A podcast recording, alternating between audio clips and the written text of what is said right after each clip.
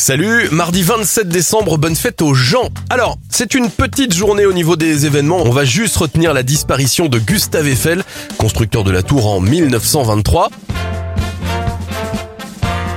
Et c'est déjà l'heure de passer aux anniversaires de stars. Le présentateur des chiffres et des lettres, Laurent Romeshko, a 59 ans, 74 pour Gérard Depardieu et Black M a 38 ans aujourd'hui.